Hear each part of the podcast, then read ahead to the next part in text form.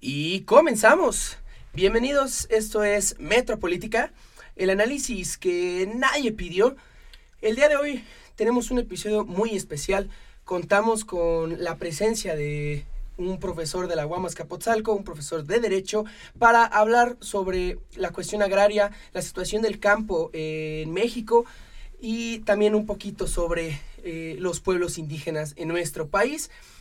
Ya en un momento les presentaremos de quién se trata. Los invitamos a quedarse con nosotros. Bienvenidos, esto es Metropolítica.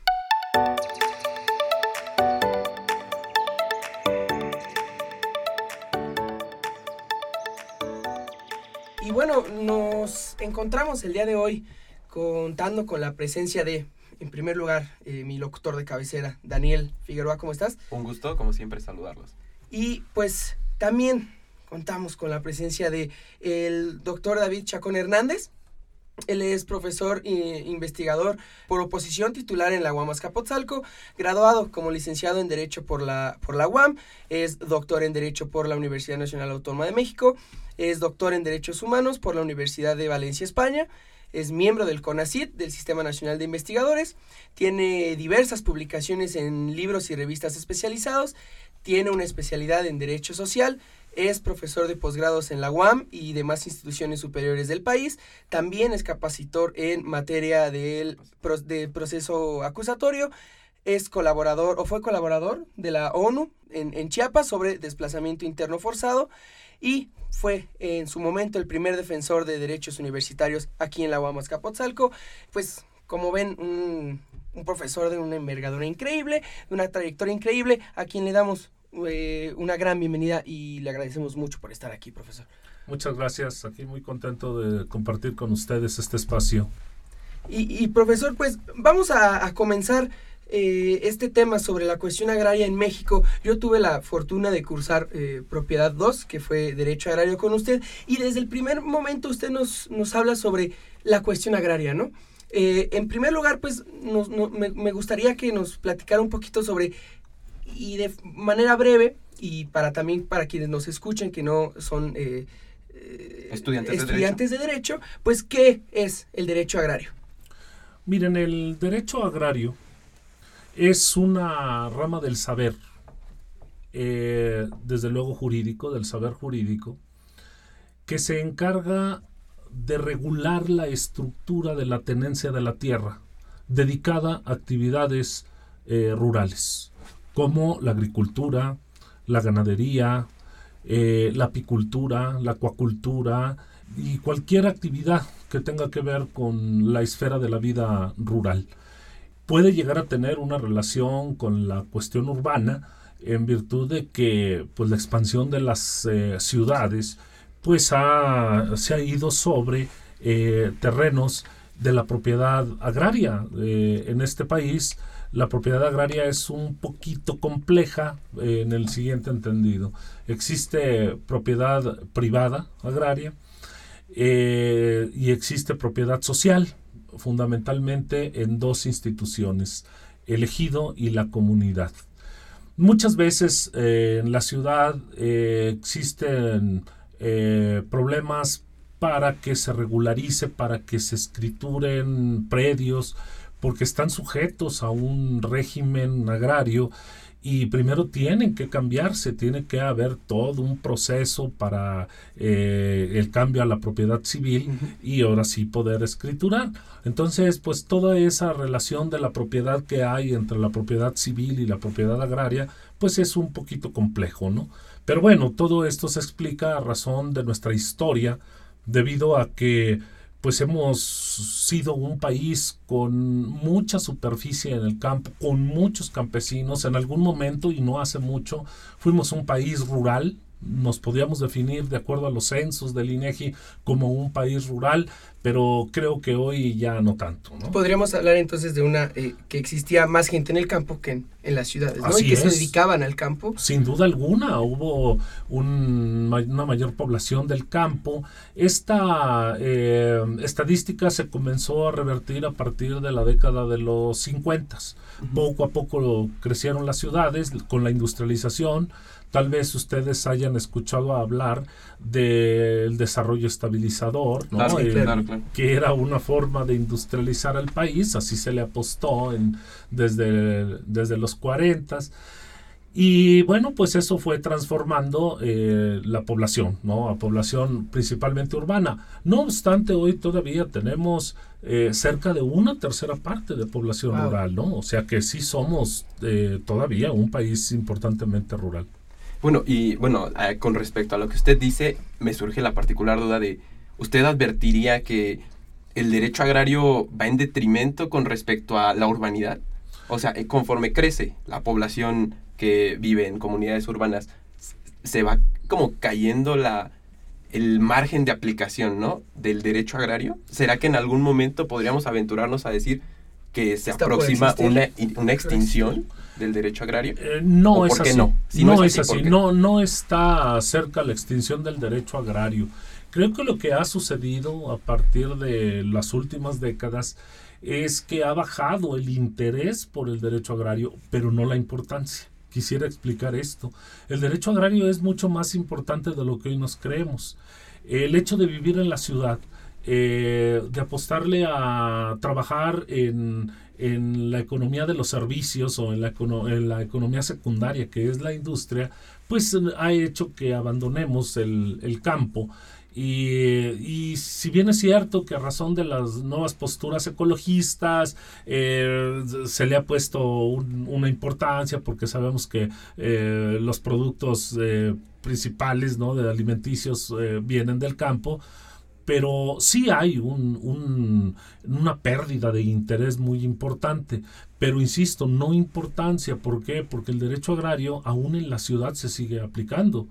Eh, debe de aplicarse. Lo que pasa es que lo hemos desdeñado y mm, sabemos que hay una cantidad enorme de asentamientos humanos que le podemos llamar colonias o fraccionamientos, que todavía su, tierra está sujeto al régimen ejidal.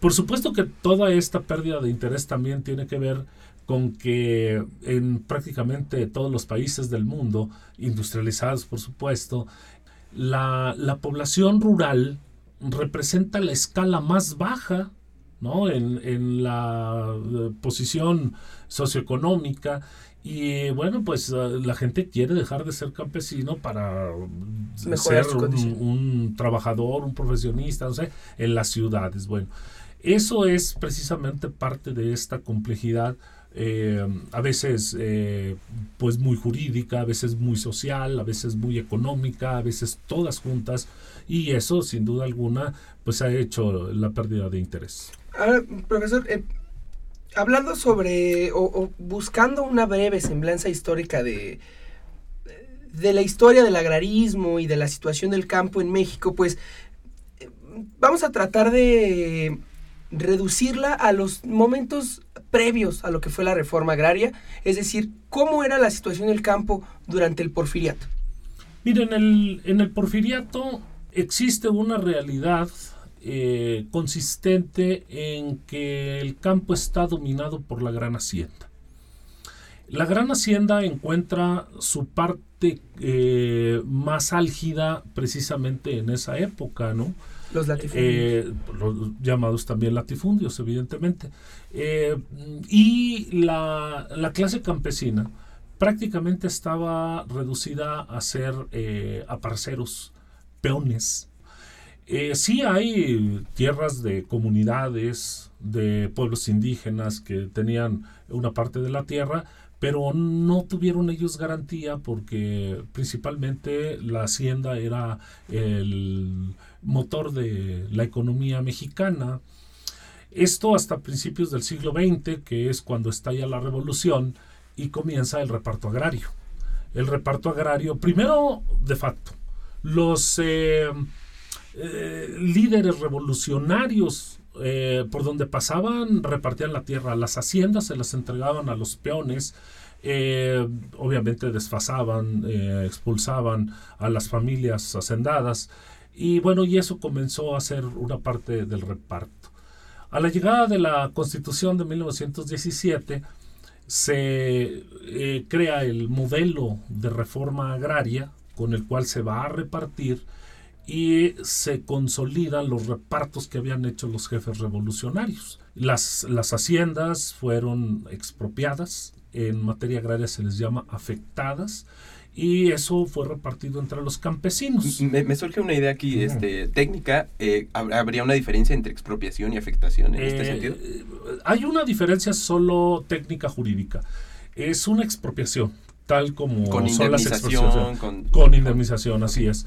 Pero eh, en materia agraria se decidió llamarle afectación se, podría decir que toda afectación es una eh, expropiación. pero no toda expropiación es, una, afectación. Así es, solo para cuestiones de reparto agrario. Es específicamente la afectación. Bueno, eh, yo quería explicar la pregunta del agrarismo, eso me parece muy interesante, porque es un término que se está olvidando. Es un término que está quedando ya rezagado en el pasado y ya muy pocos lo usan.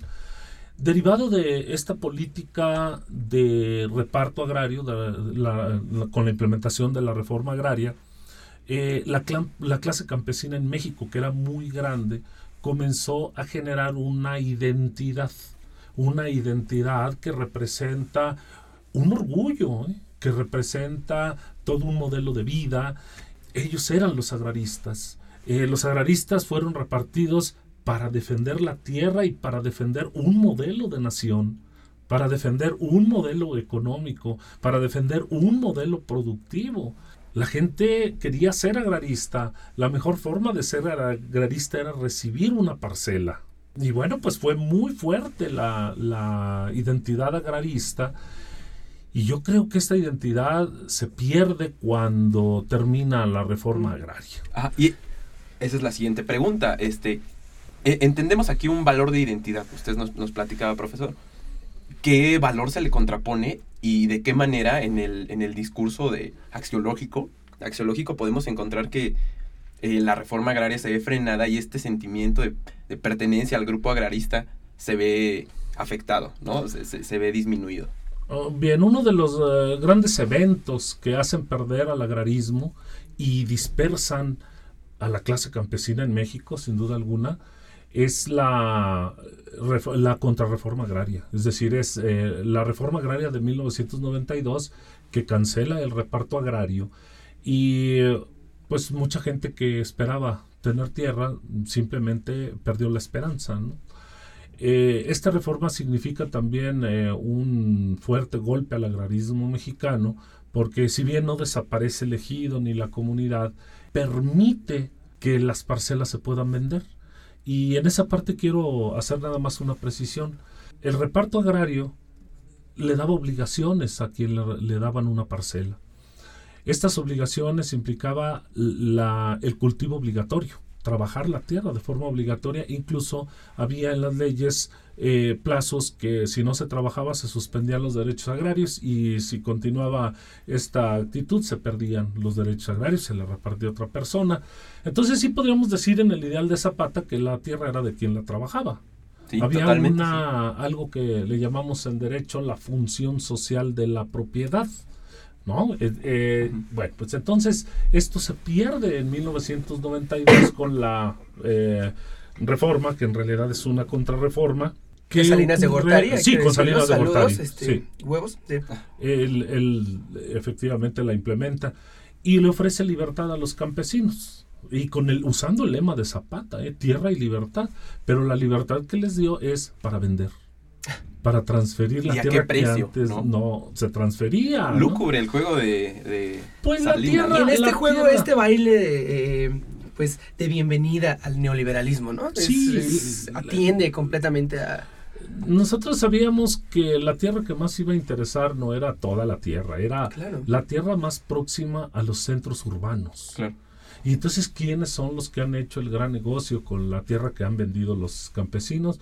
Las grandes fraccionadoras. Eh, y bueno, el campesino se le paga un dinero por la parcela que nunca lo iba a ver trabajando. Eso es una parte, ¿no? Y obviamente eso genera un atractivo suficiente para venderla a una fraccionadora eh, que aunque sea barata para la fraccionadora, es muy atractiva para el campesino. Y así se va diluyendo la identidad. No, y se, se, fractura totalmente el modelo de producción que estaba que estaba Mm. sosteniendo, ¿no? El, Pues eso explica. Bueno, ellos le apostaron a que con el, la nueva reforma iba a haber más producción, pero fue todo lo contrario. exactamente. De- si nosotros vemos las estadísticas de la producción agraria, es precisamente a partir de no- del 92 cuando se empieza a registrar la caída. Cuando firmamos el Tratado de Libre Comercio, nosotros vimos que las exportaciones de México hacia Estados Unidos y Canadá las hacen empresas eh, agrícolas que eran propiedades privadas o que compraron tierra a los campesinos pobres y básicamente hemos sido deficitarios en ese aspecto, ¿no? Entonces eh, hemos comprado, por ejemplo, maíz, eh, Sí. compramos mucho maíz y somos un país por excelencia productor de maíz. Aquí nació el maíz, aquí surgió el maíz hace 10 mil años, ¿no? Y eh, mm, pues es una lástima que nosotros tengamos que eh, comprar maíz al extranjero, ¿no? Me, me parece, profesor, que hemos dado una introducción certera, clara y una semblanza histórica que, pues, indudablemente, pues, nos trae hasta el día de, de hoy, ¿no? Y pues, vamos a ir a la primera pausa para regresar hablando sobre el presente del campo en México y cuáles han sido las consecuencias de esta cancelación del reparto para eh, pues tenernos en donde estamos ahorita y obviamente también analizar el papel que ha jugado eh, el- los gobiernos y qué papel está jugando hoy en día la cuarta transformación. ¿Le parece bien? Sí. Regresamos.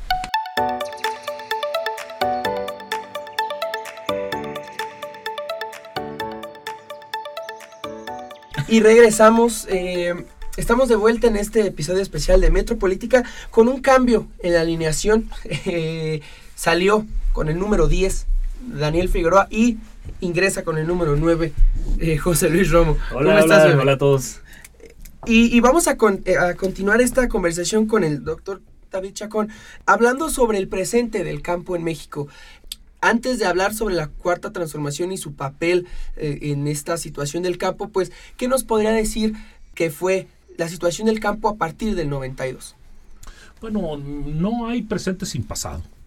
No Claro. hay causa actual sin una causa anterior.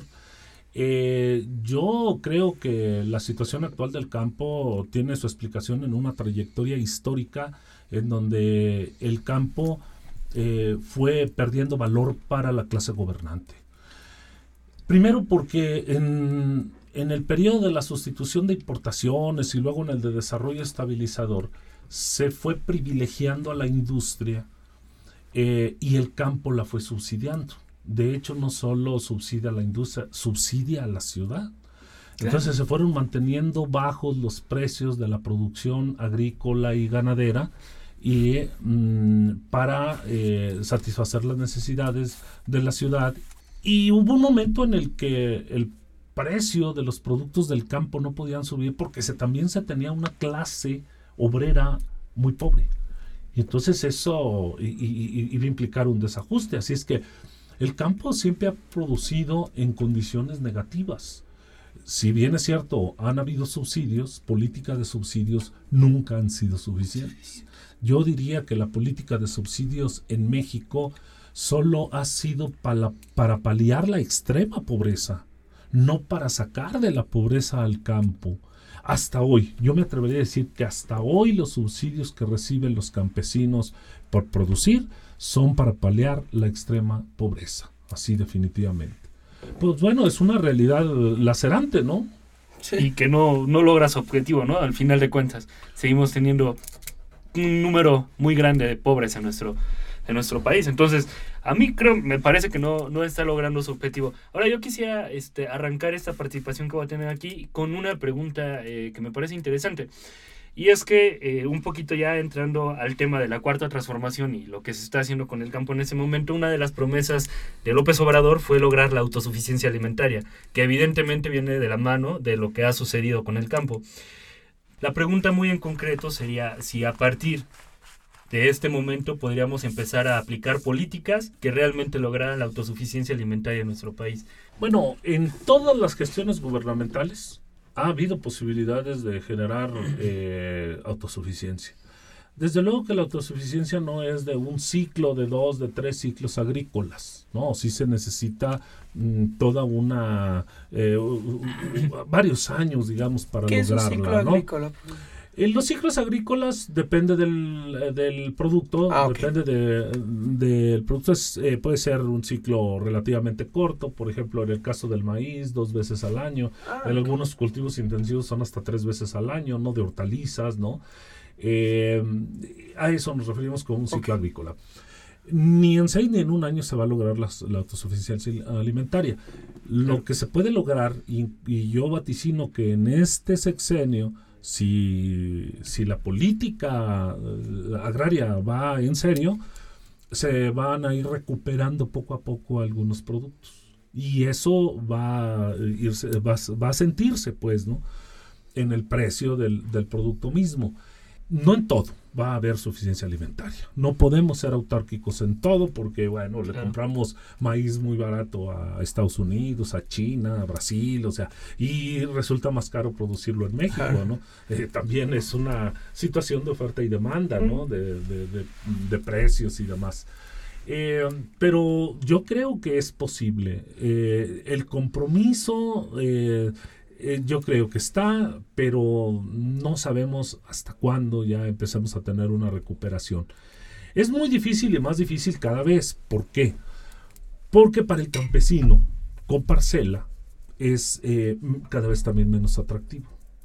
Porque si un campesino recibe un ingreso por producir en un espacio de trabajo muy arduo como es el campo y recibe lo mismo o más trabajando en, en la ciudad, en algún un espacio, eh, pues es evidente que la migración es atractiva. ¿no? Ya Y no, no- nos no- comentaba, eh, eh, haciendo un paréntesis, eh, en nuestra clase de, de Derecho Agrario, el profesor nos hacía la pregunta de si a ustedes les regalaran una parcela en, al- en algún otro estado para que la trabajen y, y- y vivan del campo, pues quién la aceptaría, ¿no? Y, y, pues realmente, pues, pues nadie levantó la mano, nadie Pero, dijo que pero sí. pues eso, se- puede, eso puede sí este, tener como una escapatoria, ¿no? O sea, in- incitar políticas como pues, los precios de garantía también tal vez podrían ser una, una este, solución, ¿no? Yo Eh, creo que- Antes, antes de ir con, con estas soluciones, a mí sí me gustaría pues conocer la, la opinión de- del doctor. Pues, ¿cómo ve la situación del campo en esta,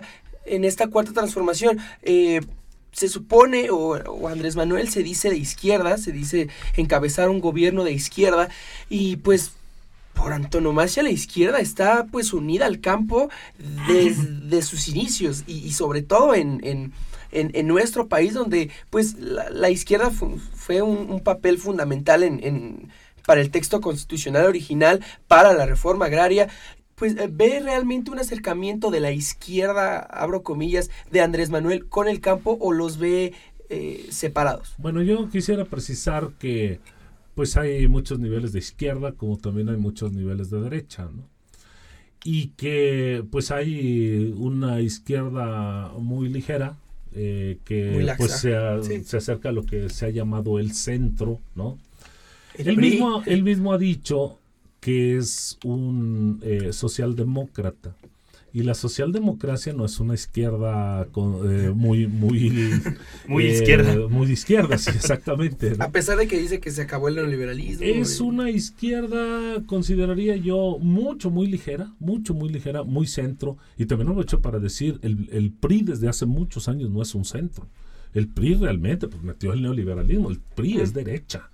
¿No? Y la forma en cómo ha gobernado es derecha. aunque y- estatutariamente es izquierda, Centro ¿no? Estatutariamente, centro y izquierda, nada más, ¿no? Sí, está- Sí, se han ahí dicho está. centro izquierda. Eh, sí. estatutariamente hay países de izquierda y yo creo que hoy por hoy ninguno es izquierda. Sí, de hecho. Ninguno es realmente una izquierda. Bueno, pues eh, con respecto al campo, sí, sí se tiene que poner mucha atención. Pero ¿en qué medida?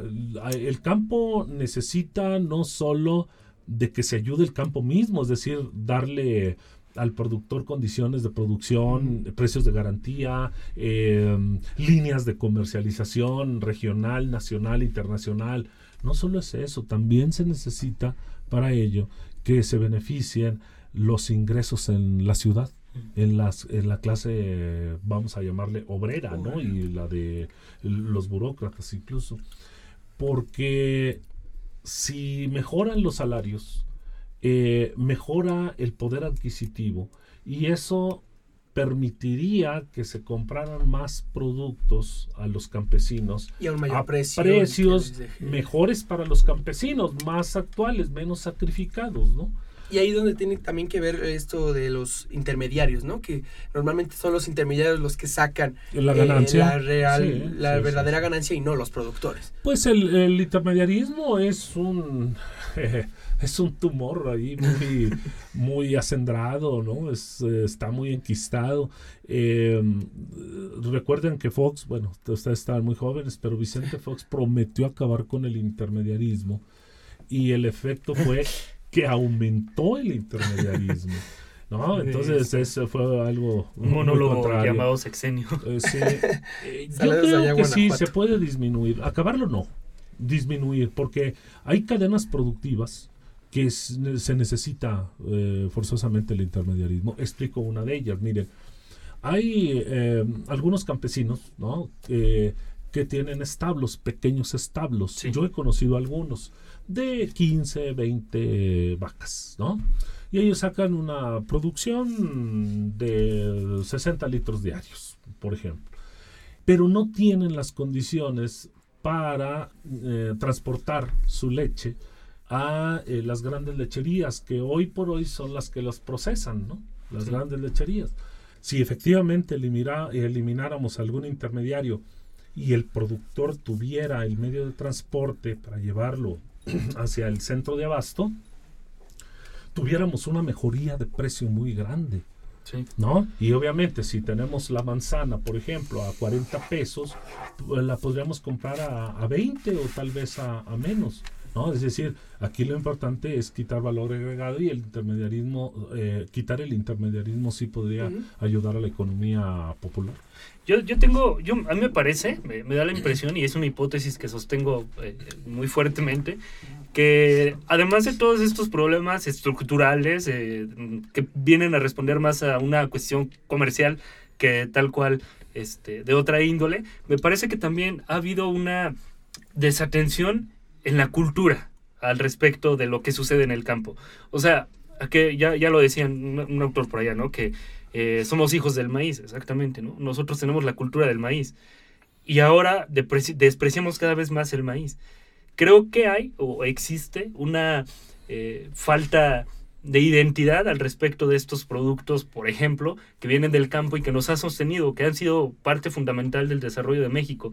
Entonces, yo sostengo que hay gente que va más feliz a comprar McDonald's o, o Kentucky, no sé, alguna de estas cosas, a comer a un rancho un pollo asado o alguna cosa así. No, o a comprar a Walmart, a comprar a algún supermercado o a- a antes que ir a un tianguis o un mercado, ¿no? Entonces, me- yo tengo la hipótesis de que también es una cuestión que debe tener un aspecto cultural muy grande. Pero bueno, esa es una hipótesis que sostengo, solo la quería mencionar. Y quiero preguntarle, ya como para cerrar esta, esta, esta sección, eh, en su opinión, ¿cuáles son los cinco puntos o, o cuáles serían las maneras, qué política pública debería de impulsarse para mejorar la situación del campo? Bueno, primero déjame decirte que dices bien en señalar que los problemas son estructurales, ¿no? Sí, Y cuando los problemas son estructurales, pues tienes que atacar eh, diferentes eh, niveles de una estructura. No puedes eh, arreglar el campo sin irte a, A a- a otros, a otros espacios, sin duda alguna. ¿no? Eso vuelve a las cuestiones más complejas, ¿no? Sí, Porque mm, no puedes tener una política pública eh, prioritariamente agraria eh, dejando a un lado lo industrial u otros eh, aspectos de la economía, ¿no? Sí. Eso no podría darse.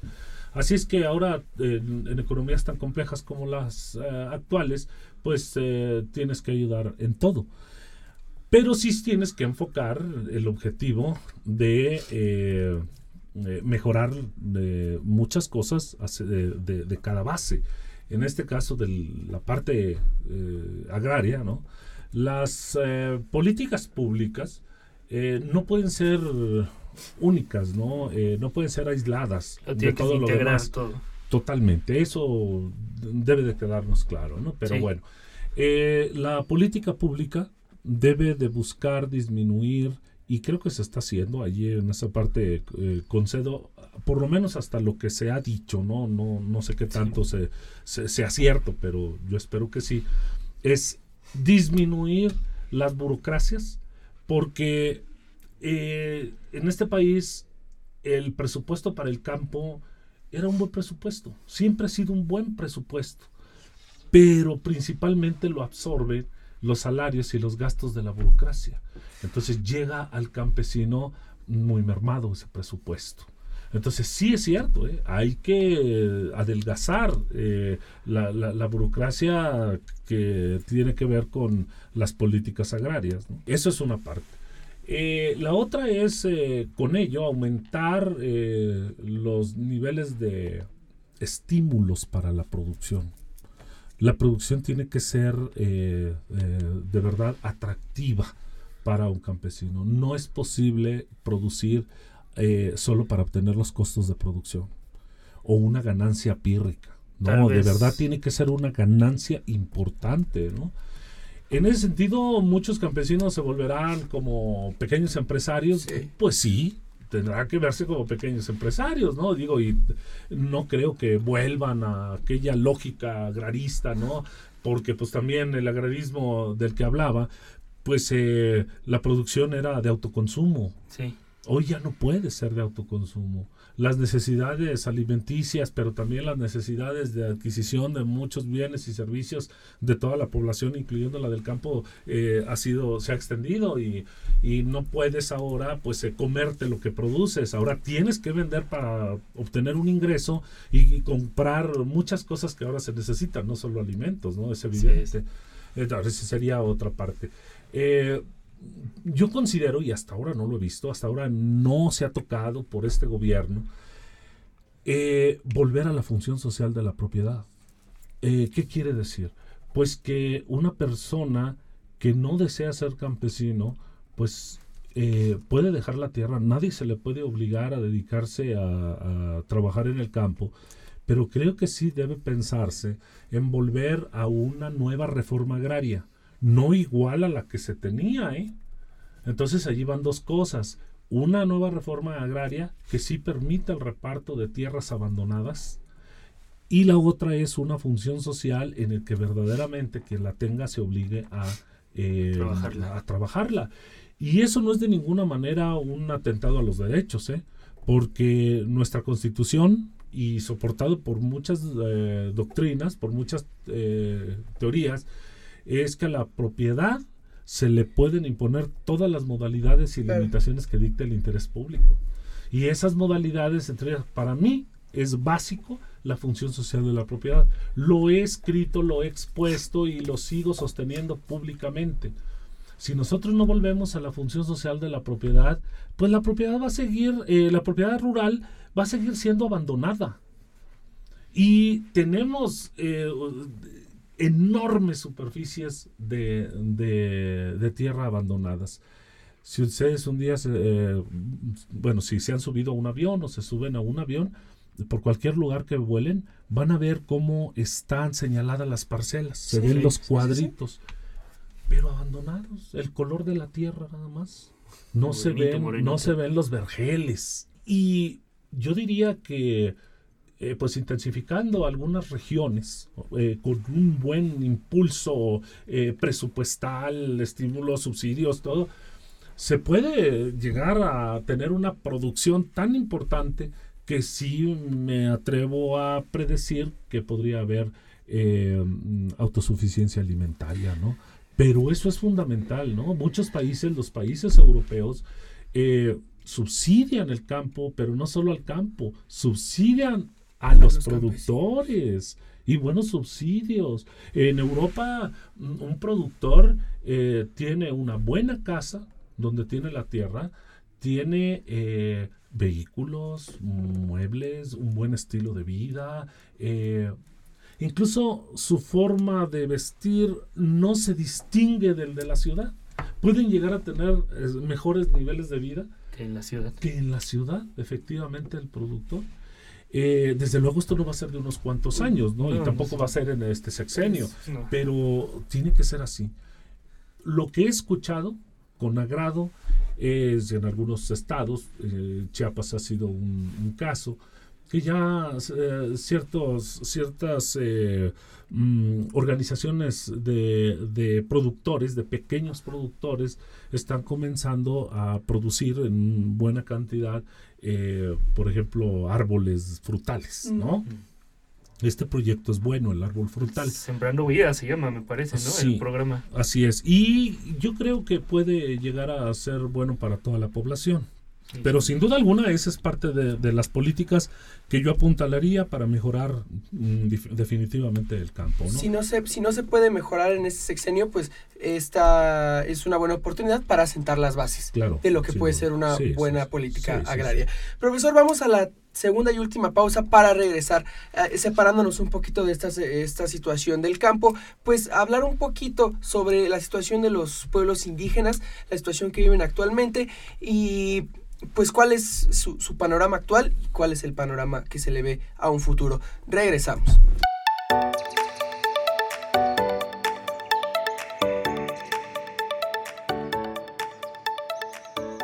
Y regresamos. Hay una vez más un cambio en la alineación de Metropolítica. Sale con el número 9 eh, José Luis Romo y eh, ingresa al terreno de juego eh, Alejandro Holguín con el número 7. ¿Te gusta el 7? ¿Sí? Iba a decir el 3, pero El con- tres, con, el tres. con el 7 está bien. Gracias. Perfecto. ¿Cómo estás, Ale? Bien, Bienvenido. ya regresando de clases. Este, no, y saliendo de clases, ¿no? Ya, por fin va. salí, sí, pero es, es que la última clase de amparo, no, siempre me, siempre me deja con cara de Dios santo. Pues vamos a, a- a dejarte que te olvides un poquito de Amparo, hablando sobre lo- los pueblos indígenas, eh, que pues es obvio, creo que no necesita explicación, han sufrido pues los peores achaques del, del modelo neoliberal. Doctor, ¿cuál es el, el panorama actual que, que, que usted ve en los pueblos indígenas? Eh, con respecto a los indígenas en este país, yo considero que estamos en un periodo de transición. Hemos pasado del- de reconocerle, a reconocerles derechos, pero a la misma vez seguimos en el discurso de enmarcar el reconocimiento de derechos a partir de la vulnerabilidad de los indígenas. Y entonces todavía seguimos en el discurso de eh, son discriminados eh, porque hablan eh, una lengua materna, no se les ha dado oportunidades, son explotados y ok, que sí es una realidad, o sea, es cierto. El asunto es que tenemos que pensar en avanzar un poquito más aceleradamente en, esa transición hacia el eh, respeto pleno de sus derechos. Desde luego no va a ser en, en corto tiempo, ¿no? O sea, sabemos que quitarle a la sociedad la idea de que lo indio es inferior es eh, muy, muy difícil Sí. seguimos haciendo chistes, seguimos pregonando la inferioridad del indígena y bueno, es todo eso es eh, cultural y también todo eso es estructural. Así es que bueno, hablamos a veces de lo indígena como algo muy bonito y del que se supone que estamos orgullosos, ¿no? Nuestra parte indígena. Nuestra cultura. Pero también es cierto que los fenotipos del indígena pues son aquellos que tradicionalmente han sido más discriminados. Y hay interesantes eh, eh, sondeos acerca de que la estructura social en este país eh, establece que el color de la piel te ubica en los mejores eh, cargos, en los mejores Sí, puestos, este en último donde reporte mejores del Oxfam que fue sin brutal duda y que, alguna, ¿no? sí, y que también lo ha dicho eh, la CONAPRED, ¿no? Claro.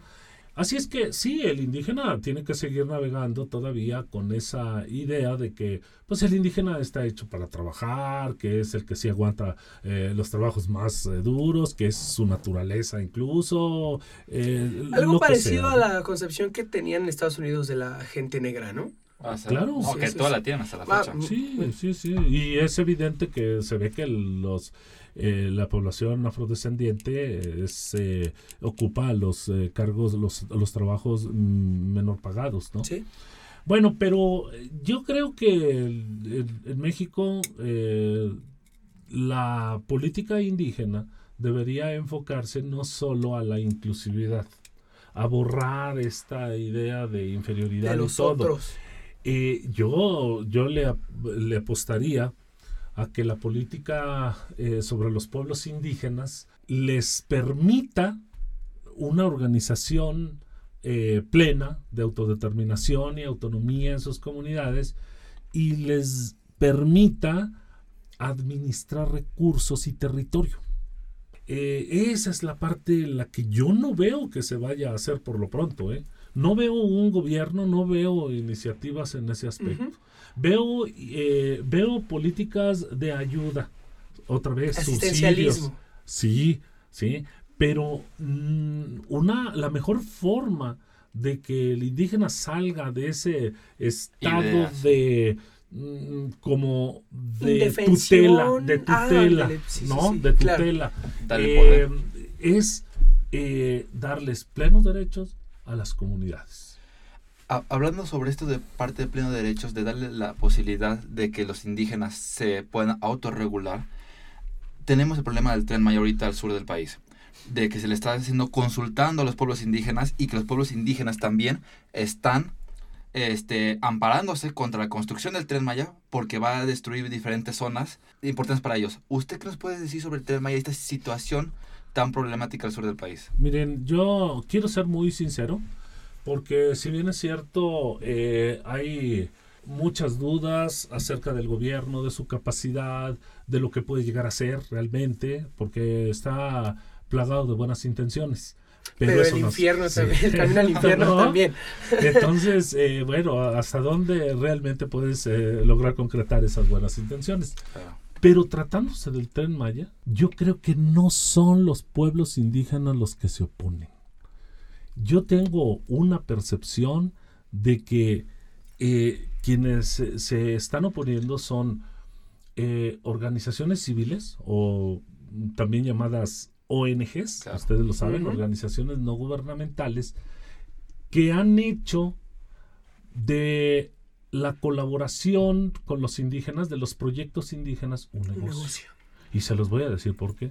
Dos veces he- he- me he acercado a evaluar eh, o a conocer, digamos, los proyectos de las ONGs en favor de los eh, Indígenas. indígenas.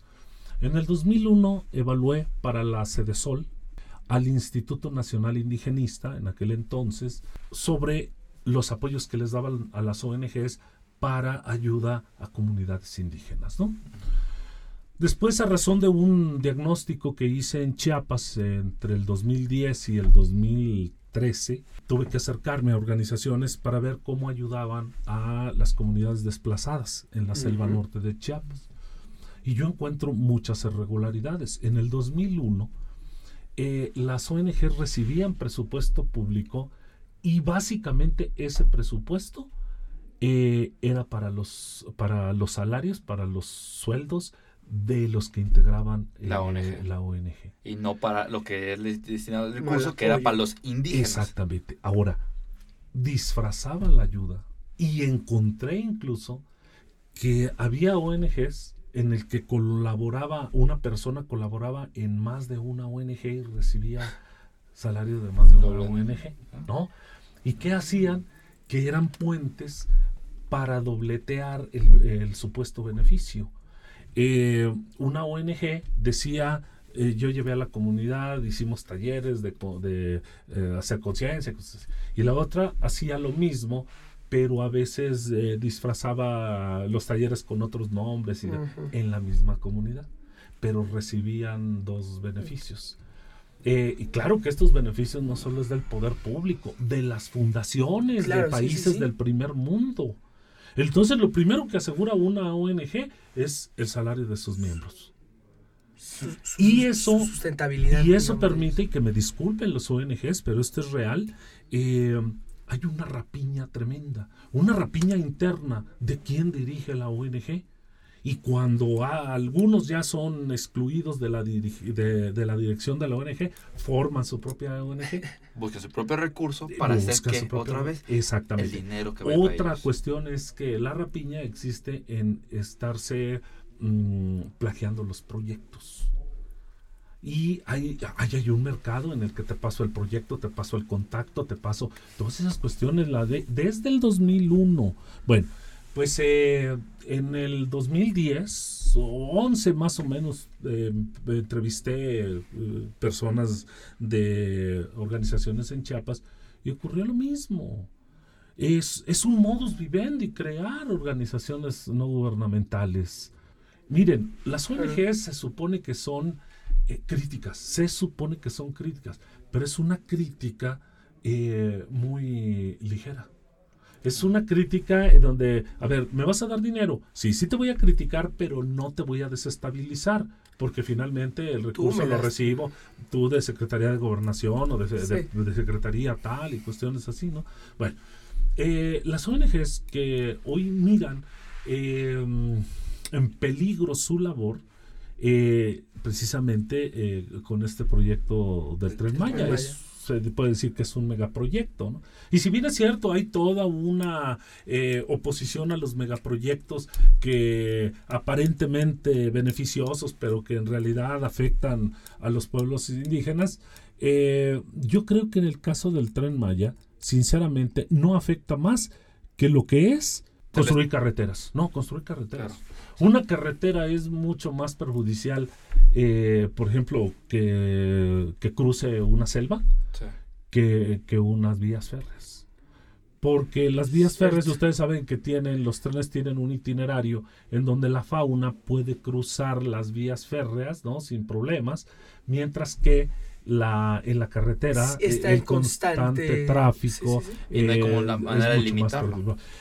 Bueno, eso por una parte, ¿eh? Eh, pero yo creo que los indígenas, ¿no? O sea, así como las carreteras sienten que les ha beneficiado porque es una vía de comunicación, Claro. pues también el tren es una vía de comunicación. El tren les va a permitir eh, llevar eh, cosas eh, en menor tiempo posible.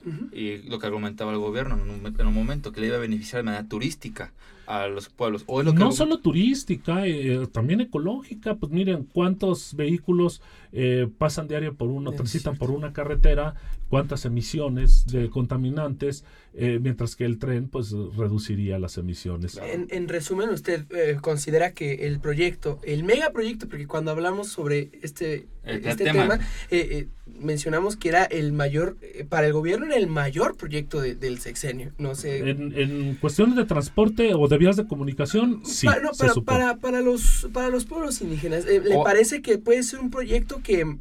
Que beneficie, pueda- sí. Ajá, que traiga progreso, sin duda.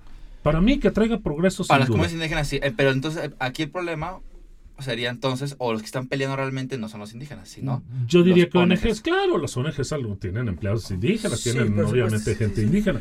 No, pero pues sí, porque Pero esta, imagínate, esta mafia, ¿no? si parte de esta, de una ONG es llevar, transportar eh, cosas que son parte de un proyecto para beneficio, con vehículos de la ONG, con no sé, no sea, o rentados, lo que Ahora, pues, eh, muy probablemente sean los propios indígenas los que transporten sus cosas eh, por la vía del tren, ¿no? Sobre Sí. todo si es un tren eh, con servicio rápido y ligero, ¿no? Entonces, otra, yo, yo veo en los beneficios de la construcción del tren una posibilidad de empleo de mucha gente indígena también. Supuesto. Porque eh, ¿quién va a dar los servicios? Venta de boletos, eh, eh, obviamente limpieza del tren, mantenimiento de, de- de las instalaciones. Eh, ustedes saben que en las estaciones se abre un mercado. Claro. Tiene que haber un mercado. Como en el tren suburbano. Como Sí, en todos sí, sí. lados, por supuesto. Y entonces uh, gente tendrá la posibilidad de ahora poner sus, sus tiendas, sus no puestos. O sea, yo veo muchos más No. beneficios que perjuicios. Y Wow. lo que dicen que es un beneficio, ecolo- digo, un perjuicio eh, ecológico o ambiental, lo veo eh, realmente muy ligero en ese sentido. Claro, me pueden eh, de debatir los, ambientalistas, pero yo creo que una carretera y que las hacen y las han venido haciendo y que ya hay muchas redes carreteras en la zona, por ejemplo, del sureste, Sí. en plena eh, selva Selva. maya, eh, y afecta más que, que unas vías férreas, ¿no? Ok. Yo por ese lado considero que es un buen proyecto, definitivamente es un buen proyecto, Con más pero hay que que convencer. cons. Sí, hay que convencer definitivamente, ¿no? O sea, ¿qué están haciendo para convencer? Pues eh, definitivamente, pues no lo sé, ¿no? Probablemente esa gestión no esté siendo adecuada, ¿no? Porque ya pudieron haber hablado con representantes de los diferentes pueblos y comunidades. ¿no? Lo que pasa es que aquí quienes han tomado la alternativa de dirigir a los pueblos y comunidades, pues son las ONGs, ¿no? Y claro que sí tienen su propio interés. Que me disculpen, pero yo así lo veo por la experiencia que tuve en esos, en esos dos eh, eh, trabajos, ¿no? Que hice en esas dos colaboraciones, ¿no? Como diría Antonio Tolini, pues es este eh, cáncer de la SA, este, Sociedad Civil SADCB, ¿no? Que es como un negocio. Eh, Sí. Y profesor, ahorita que, que menciona esto sobre el acercamiento del gobierno en el, con, el, con el tren Maya, sobre la... eh, en este trabajo de... eh, convencimiento a los pueblos indígenas, pues hay un caso muy particular sobre esto que sucedió con Andrés Manuel y pidiéndole permiso a la madre tierra para construir el tren Maya. A mí me parece que aquí entra un poquito con lo que nos menciona, ¿no? De ver a los indígenas como, pues, un sector exótico y a quien se le tiene que ver por otras maneras porque la manera institucional ellos no la entienden. Entonces, ya como despedida, pues, ¿qué nos podría decir sobre esto? ¿No Bueno, lo ve de miren. esta manera? En la actualidad, eh, muchos pueblos indígenas, eh, bueno, primero tenemos que decir que los pueblos indígenas eh, están divididos en comunidades. Sí. Sí. por supuesto, ¿no? En comunidades. Eh, y les puedo decir que en términos de pueblos o de comunidades, cada vez se usan menos eh, ciertos rituales. Por ejemplo, el, ritual de, de saludar a los cuatro vientos, de pedir permiso a la madre tierra. y todo eh, se supone que era una tradición que, ven- que venía de las culturas mesoamericanas y prehispánicas y que ese tipo de rituales eh, se fue diluyendo o se fue transformando. Yo no quiero decir que ya no hay rituales, porque muchos campesinos en muchos lugares, a la hora de empezar a sembrar, pues hacen un ritual. Claro. ¿no? De, amarran una mazorca con un eh, listón rojo, ¿no? Ponen, lo ponen en una lanza y eso es eh, solicitar, ¿no? Este, pues, eh, a veces hasta a, a Dios, a Jesús sí, sí. Cristo y no tanto a la A naturaleza, ¿no? este. Eh, el que les dé un buen, eh, una buena cosecha Sí. eh, el ritual de saludar a los cuatro vientos y todo, yo lo he visto muchos más, mucho más en, en aquellas, en aquellos colectivos, calpulis les llaman, que tratan de rescatar rituales, expresiones culturales de las culturas eh, prehispánicas, como es el caso de los eh, calpulis en los temazcales Ah, en los claro, sí, temazcales, sí, sí. si ustedes han tenido la experiencia, pues se hace los saludos, se da el toque de cocoli, se cuenta en náhuatl, se meten las eh, 13 piedras candentes que representan pues los 13 años que sumados da la era, que son las 52, etcétera, ¿no? Entonces, ahí hay un simbolismo, pero no es un simbolismo de los pueblos indígenas, ¿eh? De verdad que no es un simbolismo del pueblo indígena ya eh, necesariamente el temazcal. Es de personas que han tratado de reivindicar la cultura prehispánica. Así es que el saludo, la madre tierra, efectivamente sí tiene mucho de exótico de- desde mi punto de vista, ¿no? Eh, los indígenas, eh, de verdad, el indígena auténtico, más que pedirle permiso a la madre tierra, le está pidiendo a Dios, a la Virgen de Guadalupe o a la Virgen de su pueblo, Sí, sí, ¿no? Este, eh, que les dé eh, buenos augurios, sin duda alguna, ¿no? Y no es exactamente igual en, en las diferentes Todas regiones. ¿no? comunidades, sí. Entonces, efectivamente, sí lo veo como un ritual exótico, ¿no? Eh, pero bueno, yo creo que los pueblos indígenas, si tuvieran ¿no? el compromiso, no el compromiso, si tuvieran la promesa del gobierno, para el gobierno sí es un compromiso, Sí. de obtener los beneficios que les he mencionado en la construcción del tren, eh, yo creo que no va a haber ningún problema.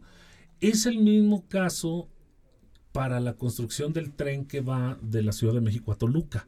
Este tren que quedó como un proyecto de- del sexenio pasado y que quedó inconcluso con muchas eh, conformidades de, de los poblados eh, cercanos, eh, porque nunca hubo certeza de en qué manera ellos iban a salir beneficiados.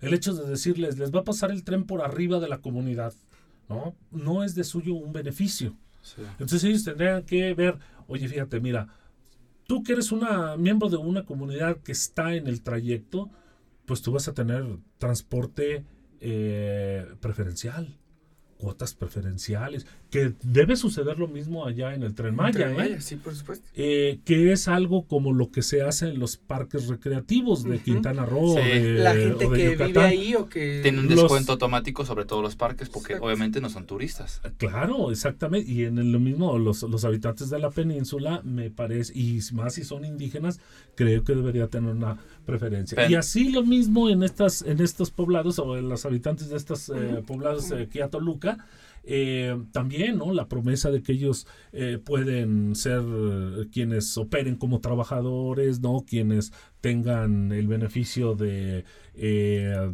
el comercio en las estaciones, en fin, una serie de cuestiones que donde se vea que sí, efectivamente, eh, la Va a haber población beneficio. beneficio. Entonces, para concluir, si entiendo bien la idea, es más allá de rituales, más allá de excusas, más allá de cualquier parte que están metiendo, lo que debe hacer el gobierno es comunicarle a los pueblos que están ahí, los pueblos indígenas, ¿sabes qué? Estos son realmente tus beneficios, Sí. esto va a pasar para ti, realmente esto te beneficia, ¿por qué? Por X y razón, y ser claros con lo que están Conversar. diciendo. Porque no es solo, miren, lo de la consulta, porque es, es ahora una obligación del gobierno y es un derecho de los pueblos indígenas a la consulta libre, previa e informada. Sí. ¿no? O sea, sabemos que está en el convenio 169 de la Organización Sí. Internacional del Trabajo. Es un derecho humano de los pueblos y las comunidades indígenas, o bueno, de los pueblos y sus comunidades indígenas, que donde va a haber un proyecto de desarrollo, Se les pregunta. eh, se les, se le- primero se les, informe, sí. informe, ¿de acuerdo? Y una información, oiga, una información veraz. Ahora, allí es donde entra la decisión, eh, si va a haber una eh, información previa para que después tomes la decisión. La información incluye que te digan cuáles van a ser los beneficios Claro. y promesas y promesas por escrito, es decir, promesas si es necesario con eh, el testimonio de organismos internacionales que los hay, Sí. donde no hay forma de decir, a ver si yo te prometí que tú ibas a, a hacer eh, la limpieza de los trenes, pero bueno, no quedó y entonces por eso ahora tiene que ser una empresa que lo haga a través Sí. del outsourcing, ¿no? Sí. En fin, no. Efectivamente tiene que estar muy puntuales los beneficios para que en todo caso ellos decidan qué es lo que, eh, eh, lo que debe pasar, ¿no? Perfecto. Pues profesor, eh, aquí nos, nos despedimos. Eh, le agradecemos muchísimo que haya eh, aceptado nuestra invitación. Metropolítica pues lo, lo va a recibir siempre con los brazos abiertos. Le agradecemos muchísimo. Alejandro. Lo mismo, este, la verdad es que lo poco que estuve aquí ahorita me acaba de esclarecer mucho, me acaba de ampliar la visión que tenía originalmente este proyecto, de realmente que, y bueno, la, me acaba de ampliar la visión y le agradezco mucho por todo su tiempo que nos acaba de dedicar, profesor. No, hombre, pues muchas gracias. Yo estoy dispuesto a que eh, a volver a venir si ustedes me vuelven a invitar en algún tema que crean que eh, les puedo aportar a- a alguna enseñanza. Perfecto. Y deberíamos de traer a más profesores porque hablamos menos groserías. Ay, pero aquí te lo digo, a la vida. Eh, Pero aprendemos más. Sí, aprendemos Profesor, más. muchísimas Ah, gracias. está Nos veremos el jueves en clase. Ándale, pues. Alejandro, muchas gracias. Buenas tardes. Y gracias a ustedes, muchas gracias por escucharnos. Esto fue Metropolítica. Hasta luego.